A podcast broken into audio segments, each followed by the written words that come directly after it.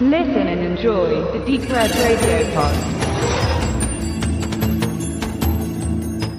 Das Grauen kehrt zurück, hieß es bereits im deutschen Zusatztitel anno 1981, als die erste von vielen Fortsetzungen des Kultschockers Halloween, die Nacht des Grauens von John Carpenter erneut die Kinogänger das Gruseln lehrte. Mit Fortsetzungen ist es ja seit jeher so eine Sache. Sie können gelingen oder aber sehr negativ auffallen. Bei Halloween 2 muss man abwägen zwischen einzelnen stilistischen Entscheidungen und dem gesamten Drehbuch, das sich tatsächlich sehr am Drehbuch des ersten Teils orientiert. Und dies wurde erneut von John Carpenter selbst mitverfasst.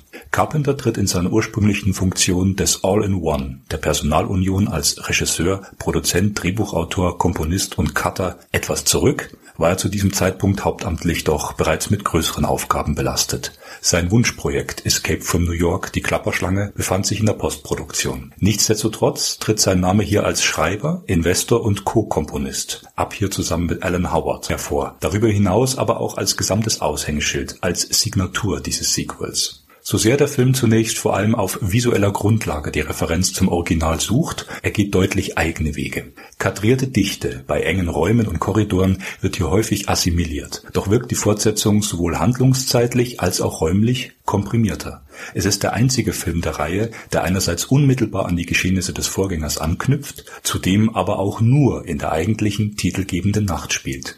Um der themenspezifischen Atmosphäre gerecht zu werden, werden hier nur die Ereignisse vom 31. Oktober 78, der Nacht des Grauens, weiter beleuchtet. Andere Fortsetzungen versetzten die Handlungszeit jeweils um mehrere Jahre, so dass Michael Myers immer wieder zur besagten Halloween-Nacht zurückkehren konnte. Allerdings fehlt dort natürlich der Bezug zur weiblichen Hauptfigur, denn die eigentliche Geschichte um Laurie Strode bleibt nach diesem zweiten Teil vorerst auserzählt. Am Ende der Überleitung, die ersten vier Minuten wiederholen geradezu bildgleich das Finale des ersten Teils, danach beginnt eine relativ schnell vollzogene räumliche Neuorientierung, da befindet sich die Protagonistin in einem Krankenhaus. Aus ihren Schockerlebnissen resultierte eine ganz körperliche Schwäche. Dass dieser lokale Umbruch, also raus aus der bereits zerstörten Kleinstadtidylle und hinein in ein öffentliches Gebäude irgendwo draußen am Stadtrand, wo keine Menschenseele außerhalb des Komplexes deine Angst vernehmen kann, dass das keine Suspension, kein befreiendes Momentum darstellen kann, ist dem just aufkommenden Umstand des Reihenkonzepts geschuldet. Auch wirkt es etwas einfallslos, die Dauer der Haupthandlung, die letztlich nur aus Gewaltakten und stationärer Flucht besteht, über 70 Minuten lang nur in einer einzigen vordefinierten Räumlichkeit zu verbuchen. Doch bietet der gewählte Schauplatz des Krankenhauses ausreichend Perspektive. Beharrlich verfolgt Kameramann Dean Candy die von ihm bereits im Originalfilm etablierten Sichtwege. Er windet das Okular um Wandflächen und tote Winkel. Was drei Jahre zuvor die scheinbar unauffälligen Nebenstraßen und Grundstückssegmente waren, stellen hier nun klinisch sterile Gänge und absorbierende Dunkelbereiche hinter Zimmeröffnungen dar. Irgendwann wird dem Zuschauer versichert, dass Michael Myers sich in diesem Krankenhaus aufhält, wo er zum jeweiligen Zeitpunkt jedoch genau sein soll, lässt sich immer nur erahnen. Lediglich der finale konfrontierende Blick, wenn er sich selbst im Raum wie eines der Opfer befindet oder von einem Ende des Ganges direkt auf sie und den Zuschauer zukommt, gibt hierüber Aufschluss. Nur ist es dann als Beteiligter für gewöhnlich bereits zu spät, noch einen Ausweg zu suchen noch bevor die Kult-Horrorreihe Freitag der 13. so richtig ins Rollen kam und mit ihrem eigentlichen Protagonisten, der ebenfalls wortlosen Nemesis namens Jason ab Teil 2 Genregeschichte schrieb, wurde die kalte Herbstzeit mit den fortan pragmatischen Startterminen der Reihe zum 31.10. in den USA um diese frühe Konzeptfortsetzung filmkulturell erweitert. Michael Myers, der Geist, das Phantom, im Englischen The Shape, überlebte im ersten Teil alle die auf ihn verübten Vollstreckungsversuche und kann somit seine Rache fortsetzen. Das Konzept ist simpel und folgt ab hier bereits klaren Schemata. Doch im Gegensatz zu den weiteren Nachklappen erfährt der Zuschauer in diesem Teil noch essentielle Hintergrundinformationen zu den Charakteren. Das Original wirkte in all seiner Einfachheit die effektive Bildsprache bleibt wohl noch lange stilprägend, wie eine außergewöhnliche spannende Versuchsanordnung, die den Zuschauer zu keiner Sekunde aus dem Blickfeld verlierte. Dies passierte vor allem durch den denkwürdigen Einsatz von subjektiver Kamera, also Point-of-View-Shots, die auch von Rick Rosenthal, dem Regisseur dieses zweiten Teils, häufig übernommen werden. Der weiterführende Aspekt der Fortsetzung rührt aus einer tiefergehenden Psychologisierung seiner Protagonisten, die von Gegnern des Films häufig als pseudopsychologisch beschrieben wird. Beide Hauptfiguren, Laurie Strode wie Michael Myers, stehen in einer persönlichen Beziehung zueinander, die erst nach und nach aufgerollt wird, beziehungsweise als scheinbar notwendiger Aha-Effekt in den Dialogen zweier Nebenfiguren wiedergespiegelt wird. Der Psychiater Dr. Sam Loomis, erneut gespielt von Donald Pleasence, erfährt von einer Krankenschwester, dass Laurie und Michael Geschwister sind. In diesen Momenten folgt der Streifen wirkungsvoll den Prinzipien des Suspense, die Carpenter seit jeher beherrscht und die hier bereits im Drehbuch verankert sind. Diesbezüglich gestaltet sich der Weg vom direkt an die Handlung des Erstfilms anknüpfenden Flucht-Jagd-Schema bis hin zur finalen interfigürlichen Erkenntnis als der gelungenste Teil des Films. Zwischenstellen sowie der gesamte Teil danach werden lediglich mit zum Teil drastischen Gewalteskapaden ausgeschmückt bzw. besiegelt, um das schockaffine Genrepublikum bei Laune zu halten.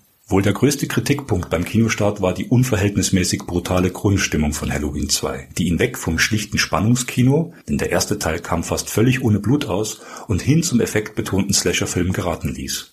Das Genre-immanente Einer folgt dem nächsten Muster, das natürlich bei vielen Vertretern auch innerhalb des Subgenres (vergleiche die Alien-Reihe) Anwendung findet, wird hier derart offensiv inszeniert, dass der Film formal eher wie eine Neuinterpretation denn als bündige Erweiterung der zuvor erzählten Geschichte wirkt Repetitive Aussagen der Nebenfiguren, allen voran Loomis, dessen rätselhaft bedingte Fragen über Michael immer seltener überzeugen können, untermauern diese filmische Schablonensynthese. Dennoch muss man eben beachten, dass Halloween 2 ebenso wie sein Vorgänger als Versuchsanordnung galt, hier vor allem hinsichtlich der Auslotung auf Serienfähigkeit dass das Konzept trotz der qualitativ geringeren Umsetzung durch Kamera und Regie, denn Regisseur Rick Rosenthal griff in einzelnen Szenen letztlich doch auf die visuellen Fertigkeiten von Carpenter zurück, der ihm beim Nachdreh half, dass das dennoch aufging, das bezeugen die zahllosen, für sich jeweils viel schlechteren Fortsetzungen. Und wie das Konzept der Reihe heute ja immer als Produkt, als Marke einer investierten Anknüpfung verstanden wird, so verhielt sich letztlich auch die Funktion seines Schöpfers bei diesem Unterfangen. Protegierend, aber nicht federführend. Ein Jahr später sollte Carpenter mit der Neuverfilmung von The Thing (Das Ding aus einer anderen Welt) zum Höhepunkt seines filmischen Schaffens gelangen. Aus dieser frühen Phase des Regiekünstlers schöpfte letztlich jedes weitere seiner Werke, so auch Halloween 2, der gerade noch rechtzeitig erschien, seine namhaft düstere Faszination.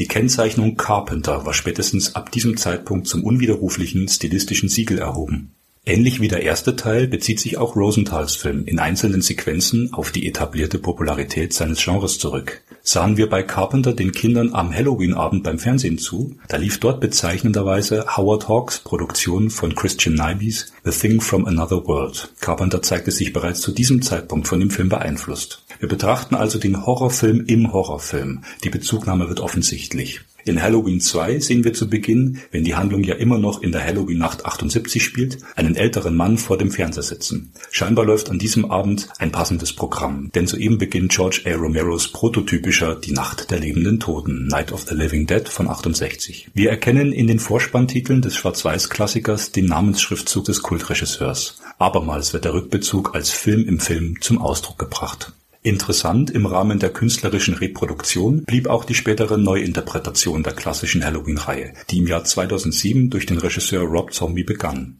Im Zuge dessen modernisierte er schließlich sogar Halloween 2 und führte ihn auf bildlicher Ebene noch ein ganzes Stück weiter in Richtung Mystizismus, wenn er plötzlich Figuren aus dem Handlungshintergrund, also Michael Myers Familie samt eines Fabelwesens, die eigentlich aufklärend, also demythologisierend wirken müssten, in einer auffälligen Traumsequenz aus und über den narrativen Rest Films hinausstellt. Von der effektiven Schlichtheit der früheren Filme bleibt hier dann allerdings kaum noch etwas erkennbar Aktuell, also jetzt im Jahre 2018, ist die neueste Interpretation von Halloween im Kino zu sehen.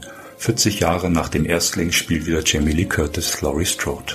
Und Michael Myers scheint ein ums andere Mal von den Toten auferstanden.